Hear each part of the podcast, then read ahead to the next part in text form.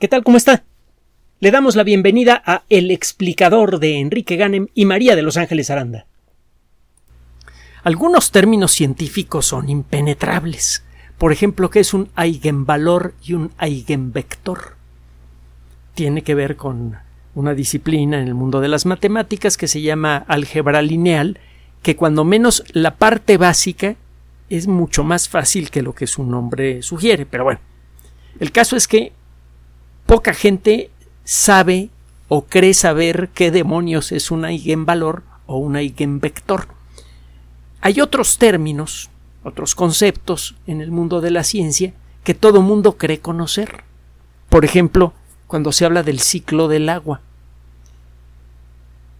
Y la realidad es que incluso estos términos y conceptos tan aparentemente simples eh, fáciles de, de capturar y de recordar, a veces se esconden historias extraordinarias. Tiene ya un buen tiempo que sabemos, gracias a la geología, a la astronomía, a la biología y a otras disciplinas, que todos los elementos y compuestos químicos básicos de nuestro planeta generalmente están en continuo movimiento los ciclos involucrados en este movimiento pueden durar días o millones de años, según el caso. Por ejemplo, el fósforo. El fósforo lo encuentra usted en grandes cantidades disuelto en agua. El, fósforo es un elemento químico que fácilmente forma compuestos insolubles. Estas sales quedan atrapadas en el fondo del mar por distintos mecanismos acaban formando parte de la roca que forma el fondo del mar y no es sino hasta que los continentes tienen tiempo de moverse lo suficiente como para que el fondo del mar salga a la superficie que puede continuar el ciclo del fósforo. El fósforo, que antes estaba en el fondo del mar, ahora atrapado en roca, acaba formando parte de montañas que son destruidas lentamente por la erosión, y eso libera el fósforo que de nuevo baja por los ríos y regresa al mar. También existe el ciclo del nitrógeno, el ciclo del carbono. Uno de estos ciclos que creíamos eh, uno de los mejor entendidos, si no es que el mejor entendido, es el del agua. El agua, desde luego, la tiene usted en forma líquida en los grandes eh, eh, contenedores naturales, los océanos, los grandes lagos, etcétera, los casquetes polares esa agua eventualmente, por distintos motivos, puede volverse líquida en el caso de los casquetes y una vez líquida, independientemente en donde esté, el agua se evapora. Incluso en un ambiente muy frío, digamos en un lago muy al norte, en, eh, la estepa siberiana, con una temperatura ambiental de quizá 4 o 5 grados centígrados, está ocurriendo evaporación en un cuerpo de agua. El agua lentamente se está eh, convirtiendo en vapor mientras el aire no esté saturado de agua, parte de, las moléculas de agua que forman la superficie de un lago acaban disolviéndose en aire. El aire se carga con humedad, el viento lleva ese aire húmedo a lugares con clima diferente, y puede suceder, como sucede frecuentemente cerca de los océanos, por ejemplo, que ese aire cargado con humedad entre a territorio continental, en donde se dan condiciones meteorológicas diferentes, que pueden hacer que estas masas de aire cargadas con humedad y que van cerca del suelo empiecen a ascender a gran altura. Al hacerlo se empiezan a enfriar. La temperatura promedio de la atmósfera va disminuyendo con la altura porque va disminuyendo la presión atmosférica. Eh, va disminuyendo la presión atmosférica significa que hay menos moléculas por centímetro cúbico de, de, gases atmosféricos y como son las moléculas de la atmósfera las que pueden atrapar la energía calorífica, a mayor altura hay menor densidad de estas moléculas, menos moléculas por centímetro cúbico, menos capacidad para capturar calor, el ambiente va haciéndose más frío. Esta burbuja de aire caliente cargada con humedad que se va enfriando al ascender comienza a liberar su agua en forma de pequeñas gotitas.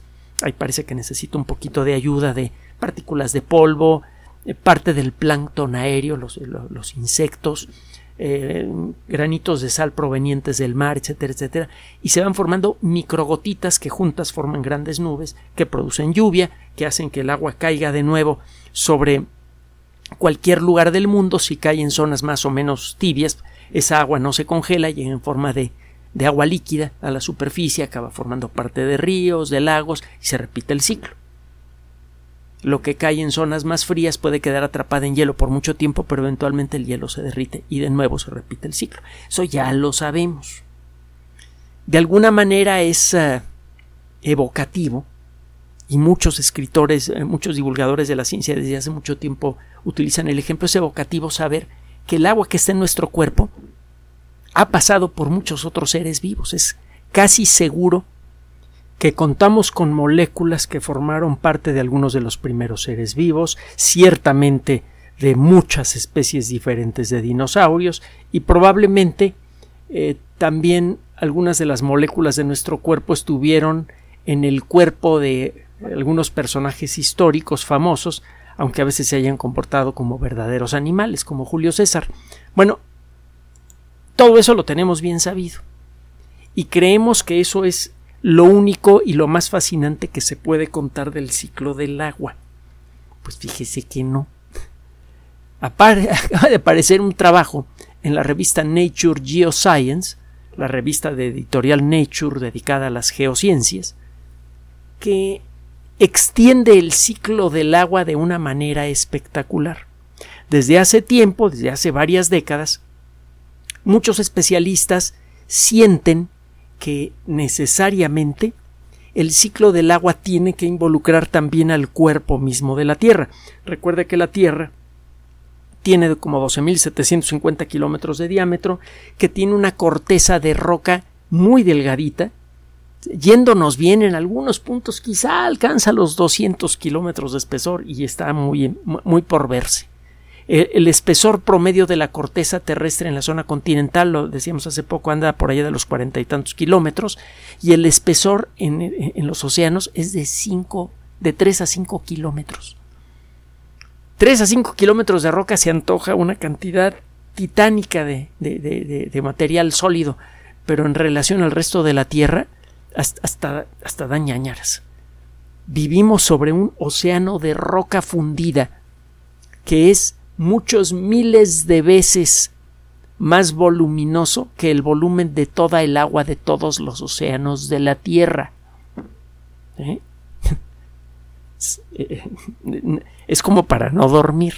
Si quiere verdaderos cuentos de terror, si quiere encontrar buenas novelas de terror, desde luego puede acercarse usted a un, a un buen novelista, pero quiere una verdadera historia de terror, nada más acérquese a un científico que esté de malas o que haya tenido un mal encuentro con la naturaleza y ya verá. Bueno, eh, el caso es que casi toda la Tierra está hecha de roca fundida y esa roca a veces sale a la superficie de manera directa. Le llamamos lava a roca que puede estar ya sólida y puede tener ya millones de años sólida, pero llegó a la superficie de la Tierra en forma de una masa de roca fundida. Entonces es válido hablar de lava al referirnos al Pedregal San Ángel, al sur de la Ciudad de México, por ejemplo, o a los campos de roca seca que hay alrededor del Popocatépetl o del Iztaccíhuatl, o de tantos otros volcanes que hay en este país. Existen varios tipos de lava. Cuando la lava está fría, son fáciles de, distinguir. Hay rocas, eh, eh, hay formas de lava que son claras hay un tipo de lava, la dacita, que es eh, por momentos casi blanca. Está la andesita, que tiene un color, pues, por momentos parece rosado o café con leche, pero muy clarito. Y está desde luego el basalto, que es una roca de color oscuro, negra. Mientras más oscura es la roca, mayor contenido de magnesio y hierro. Esto es lo que le da color oscuro a estas rocas. Los minerales de magnesio y de hierro tienden a ser oscuros.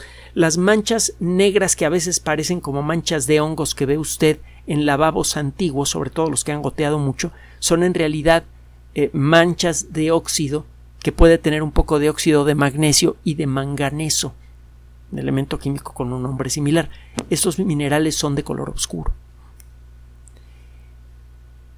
Cuando usted encuentra una un, trozo de lava muy oscuro, sostiene usted en sus manos un material que se formó en la parte superior del manto, bueno, que existía en el manto superior.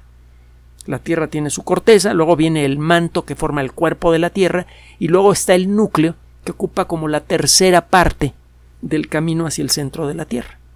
Es un objeto más o menos del tamaño de la Luna y tiene tres regiones bien definidas. Antes decíamos dos, pero hace poco le platicamos de la em, del reconocimiento de la existencia de una tercera capa en el manto de la Tierra. En, el núcleo, perdón.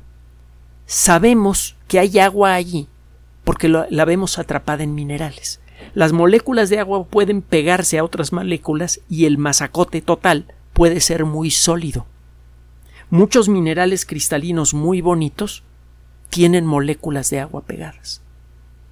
Si usted ve la fórmula química de ese mineral, para eso puede usted recurrir a la Wikipedia, verá que le ponen allí eh, silicio, oxígeno y quién sabe qué tantas cosas, y luego le ponen H2O y entre paréntesis un numerito. Significa que tiene ese mineral pegadas X moléculas de agua. Esto lo sabemos desde hace mucho tiempo. Y a la hora de echar cuentas, resulta que la cantidad de agua que debe existir en el manto superior de la Tierra puede ser equivalente, si no es que superior a la de todos los, a toda el agua dulce, a perdón, a toda el agua que hay en la superficie terrestre, incluyendo la que está evaporada en la atmósfera. Hemos dicho antes que de allí se repone el agua que todos los días pierde la Tierra por la acción de la luz ultravioleta del Sol. Es gracias a la acción del Sol que se rompen las moléculas de agua y el oxígeno se une para formar ozono. Se forman tres, se forma un paquetito de tres átomos de oxígeno, el ozono, que detiene muy bien la luz ultravioleta solar. Y tenemos que hablar del agujero del ozono que tanta, tanto susto produjo al final del siglo pasado. Parece que, que no ha detenido su crecimiento como creíamos, sino que está creciendo de una manera un poco menos obvia. Pronto vamos a platicar del tema. Bueno, y, no tiene que ver con calentamiento global antropogénico, tiene que ver con la verdadera causa de nuestros problemas ambientales, que es el exceso de población y la falta de respeto por, nosotros mismos y por el entorno natural. Bueno, regresando al, tema. la roca fundida que viene del manto de la Tierra nos cuenta algo de la historia del manto mismo. Hay algunas eh, cerca del núcleo de la Tierra hay unas zonas en donde hay eh, eh, masas de magma especialmente caliente. Así como sucede en las famosas lámparas de lava. Si no las conoce, busque el término lámpara de lava en YouTube o en, Vimeo. Estas lamparitas que tienen unas cosas que parecen como lava. como sucede en las lámparas de lava y también en los, en los jarritos de metal que pone usted para calentar agua, en una estufa, el agua que está en el fondo de la lámpara que está en contacto con el foco o el agua que está en el fondo del jarrito que está a su vez en contacto con la fuente de calor se calienta más que el resto del agua del de, de la jarrita. Esa agua se hace menos densa y comienza a flotar hacia la superficie. Se forma una burbuja que en el caso del agua es invisible, en el caso de las lámparas de lava sí es visible, de un material menos denso que comienza su viaje hacia la superficie. Lo mismo pasa en la Tierra, lo hemos comentado en otras ocasiones, y estas burbujas de magma, que en algunos casos pueden ser del tamaño de un continente, pueden tardar centenares de millones de años en llegar a la superficie. La roca que forma a estas burbujas de magma especialmente caliente, magma que tiene una temperatura muy superior al del promedio del manto, trae mensajes químicos de lo que está sucediendo en la frontera del núcleo terrestre, que es en donde comienzan a subir estas burbujas de, roca fundida extracaliente.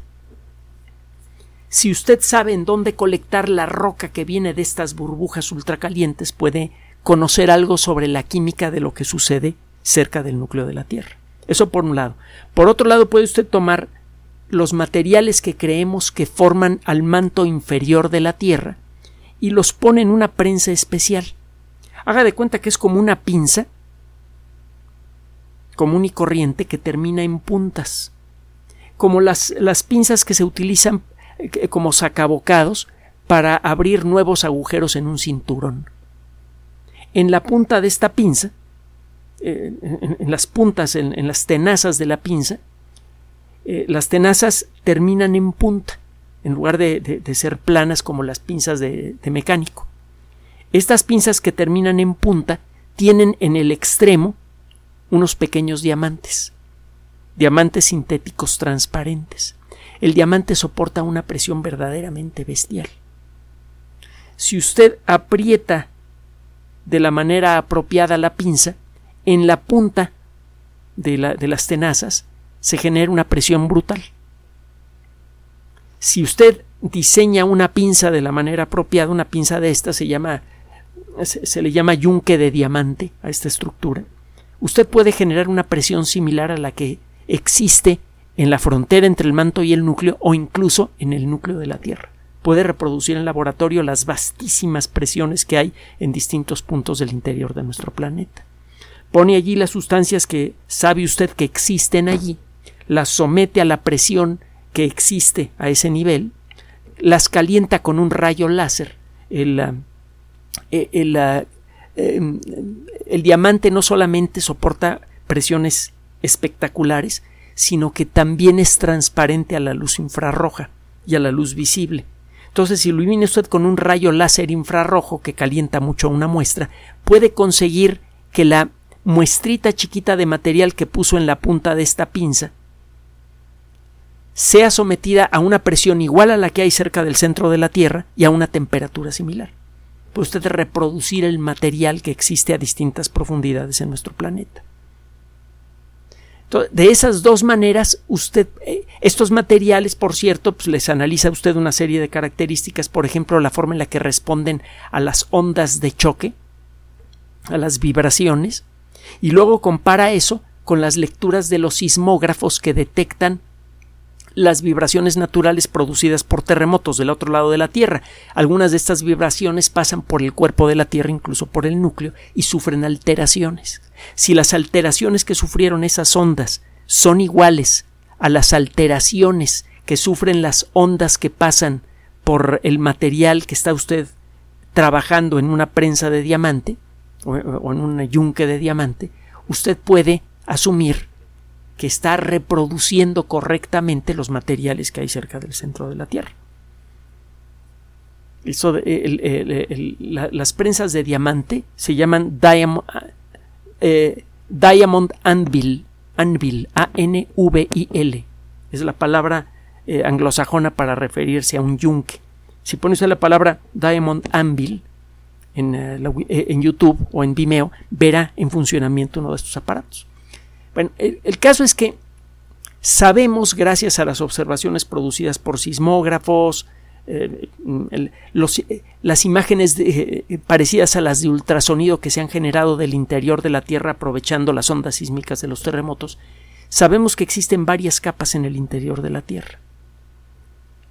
Y un grupo de investigación que acaba de publicar un trabajo en la revista Nature Geoscience son investigadores principalmente de la Universidad Estatal de Arizona, estuvieron comparando lo que hemos averiguado sobre la frontera entre el manto y el núcleo, que está como a 2.900 kilómetros debajo de nuestros pies. Eh, en estos experimentos, estos investigadores estuvieron trabajando con distintas mezclas de materiales para ver cuáles de ellos se comportan de una manera más cercana a lo que sabemos que ocurre en la frontera entre el manto y el núcleo.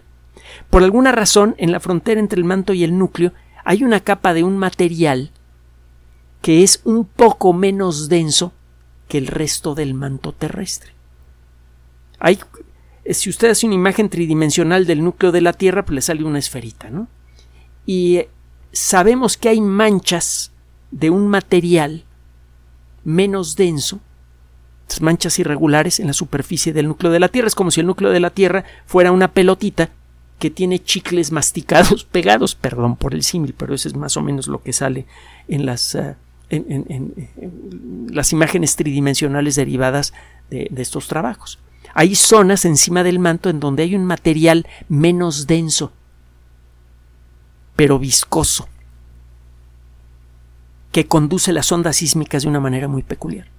Bueno, pues estos investigadores empezaron a repetir lo que sabemos sobre la química del interior del manto de la Tierra, que hemos averiguado al estudiar la lava que es que sale a la superficie de la Tierra y que viene de estas burbujas ultracalientes que tardan millones de años en llegar a la superficie. Hay una de estas burbujas en Hawái, hay otra en Islandia, hay otra en las Islas Galápagos, hay en varios lugares del mundo. Se le llaman en inglés hotspots, puntos calientes. Si usted mide la temperatura debajo de la corteza terrestre, verá que en esos lugares la temperatura es bastante más alta porque llegó una masa de roca fundida más caliente de lo normal, que perfora con facilidad la corteza terrestre y por eso produce vulcanismo frecuente como sucede en Hawái y como sucedió en su momento en las Galápagos y va a volver a suceder en el futuro y en muchas otras islas de, eh, eh, volcánicas del mundo. Y ahí está, Islandia, ese es otro ejemplo muy notable. Bueno, allí usted puede estudiar la composición química casi sin variación de roca fundida que viene de la frontera entre el manto y el núcleo. Y luego hace usted un experimento en laboratorio, una serie de experimentos con las prensas estas que le estoy mencionando, para tratar de afianzar lo que creemos saber sobre lo que pasa entre la frontera, en, la frontera, perdón, entre el núcleo y el manto. Estos investigadores hacen estos experimentos con la prensa, eh, simulaciones por computadora, observaciones de, de, las, de lava proveniente de volcanes de puntos calientes, y encuentran que la mejor manera de explicar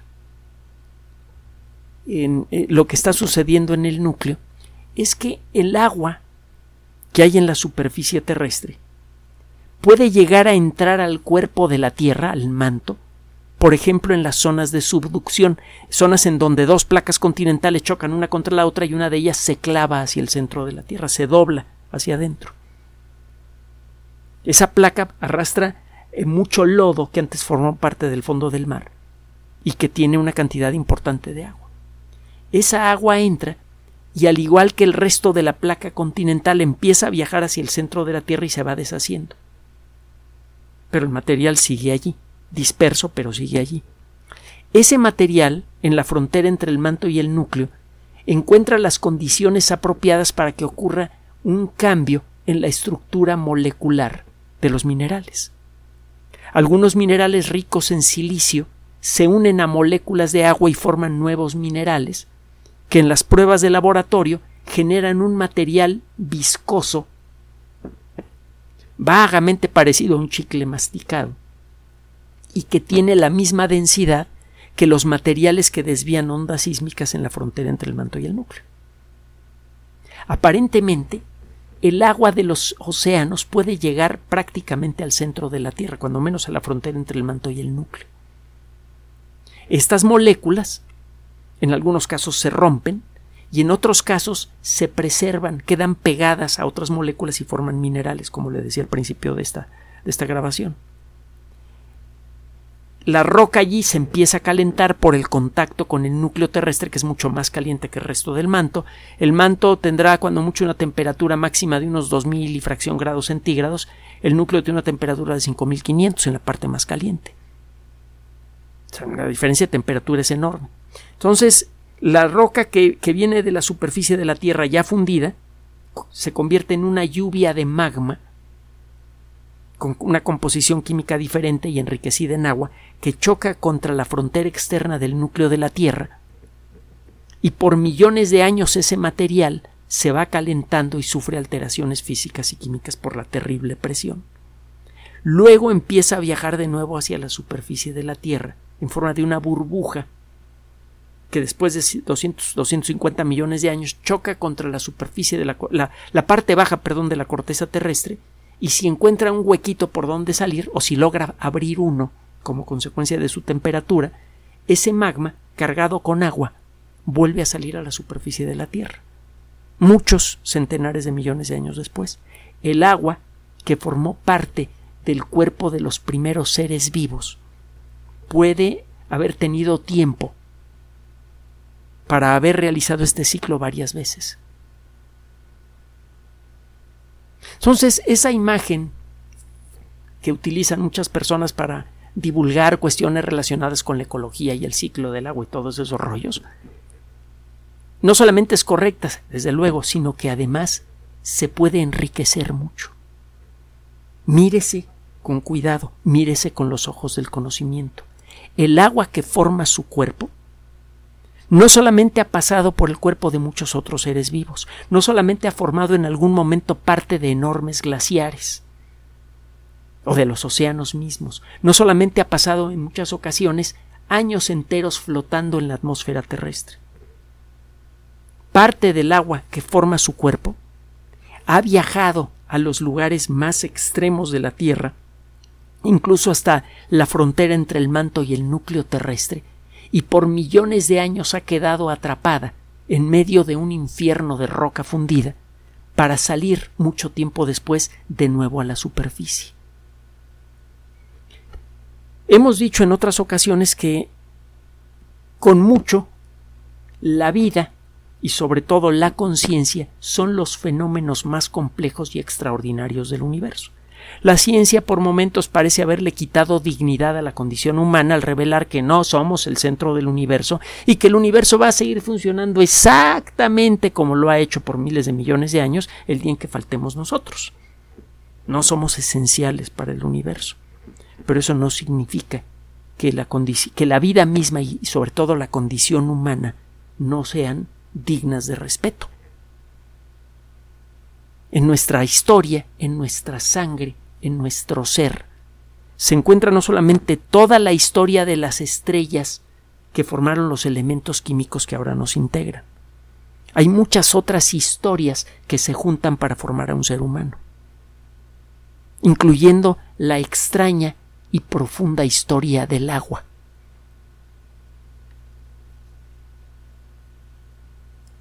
Gracias por su atención. Además de nuestro sitio electrónico www.alexplicador.net, por sugerencia suya tenemos abierto un espacio en Patreon, el explicador Enrique Ganem, y en PayPal, el explicador patrocinio por los que gracias a su apoyo sostenemos este espacio.